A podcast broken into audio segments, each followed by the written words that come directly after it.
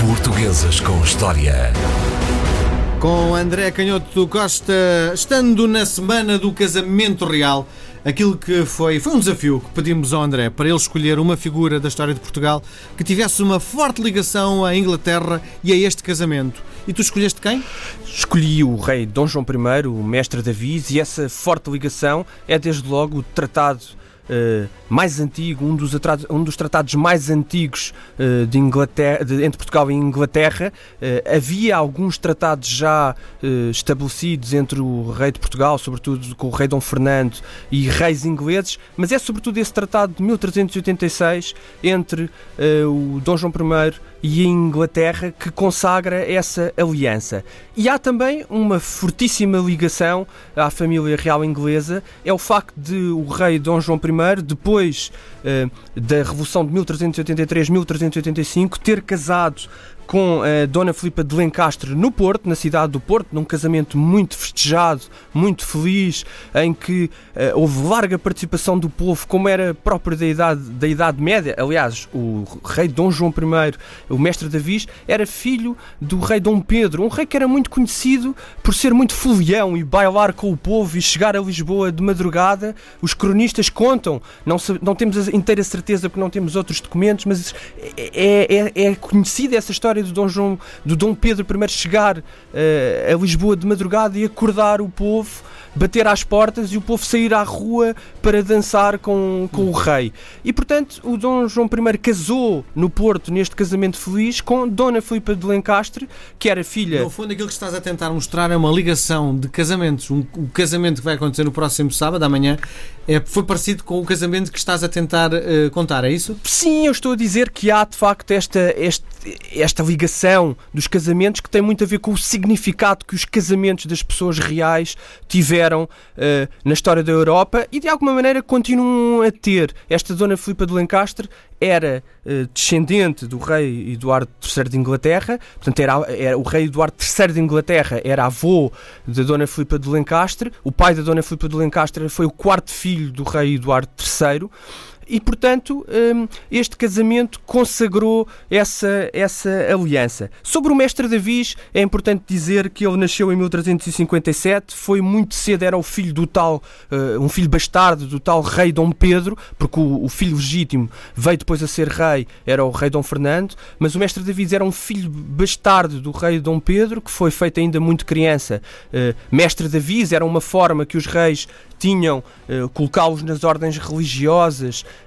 era uma forma que os reis tinham muitas vezes de resolver o problema destes filhos bastardos que, que iam tendo e que podiam ser potenciais, é, é potenciais herdeiros. É difícil às vezes para nós, como mesmo como historiadores, uh, fazer a leitura, enquadrar a razão da existência destes, destes filhos bastardos para além, obviamente, de, dos impulsos naturais. Mas a verdade é que estes filhos bastardos eram também um pouco uma reserva uh, para o caso de os filhos legítimos, numa época de muita mortalidade infantil, numa época uh, de doenças uh, incuráveis e de precariedade da medicina, a verdade é que os filhos bastardos constituíam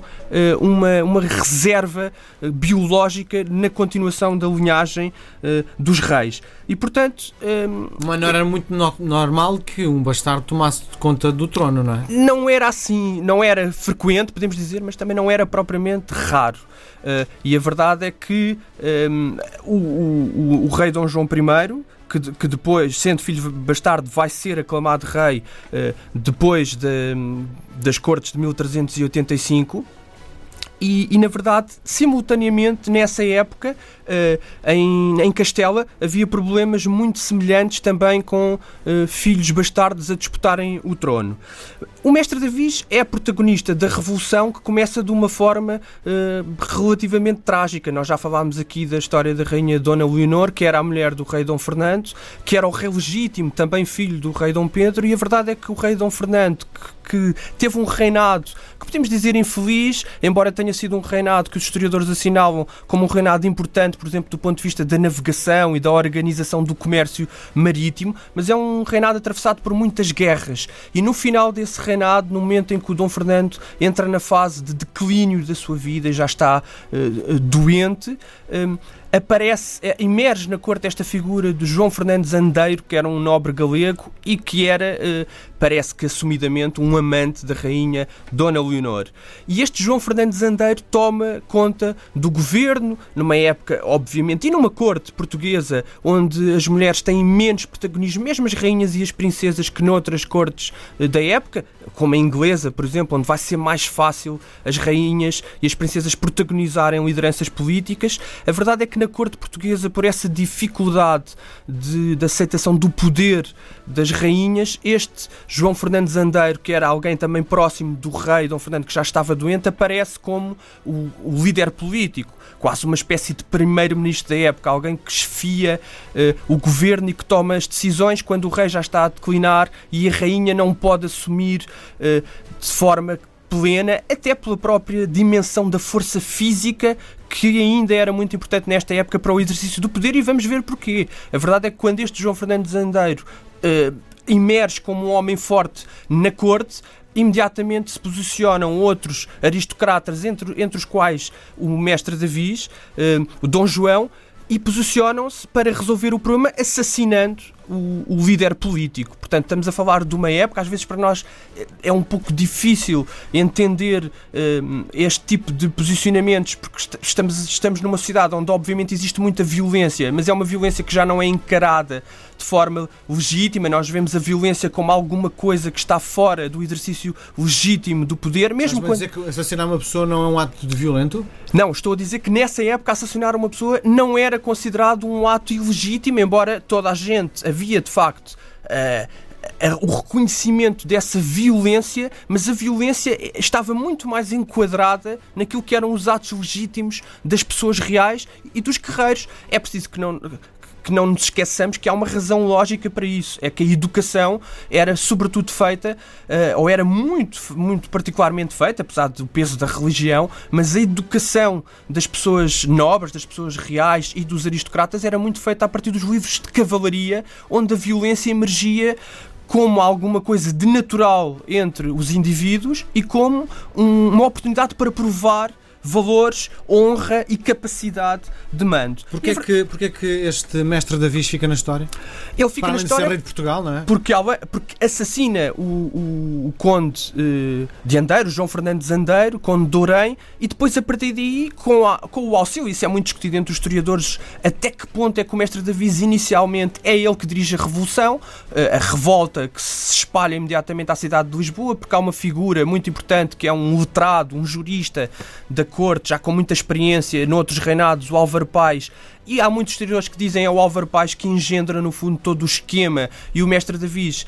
no fundo emerge como a cabeça do poder, mas não é ele que pensa a revolta, mas a verdade é que quem, quem, quem tem a coragem para avançar com este ato profundamente violento de assassinar uh,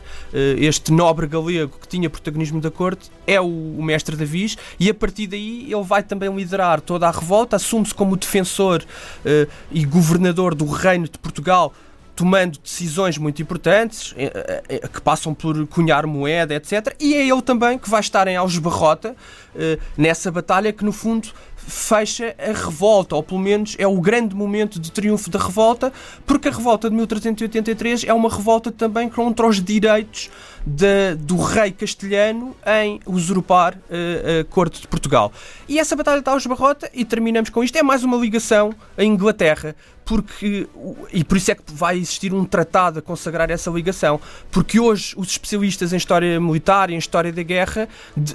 são mais ou menos consensuais em dizer que o, a, a experiência dos guerreiros ingleses enviados pelo rei da Inglaterra foi absolutamente decisiva para a vitória sobre uh, as forças do, do, rei de Castela, nomeadamente os archeiros uh, que, que, que, manobravam e disparavam os tiros de besta à distância e que eram absolutamente letais para, para derrotar a cavalaria e esses guerreiros vindos da Inglaterra foram absolutamente decisivos para a vitória em Algebarrota. André Canhoto Costa, o nosso homem forte na história. Voltamos a conversar na próxima semana. Um grande abraço. Um grande abraço.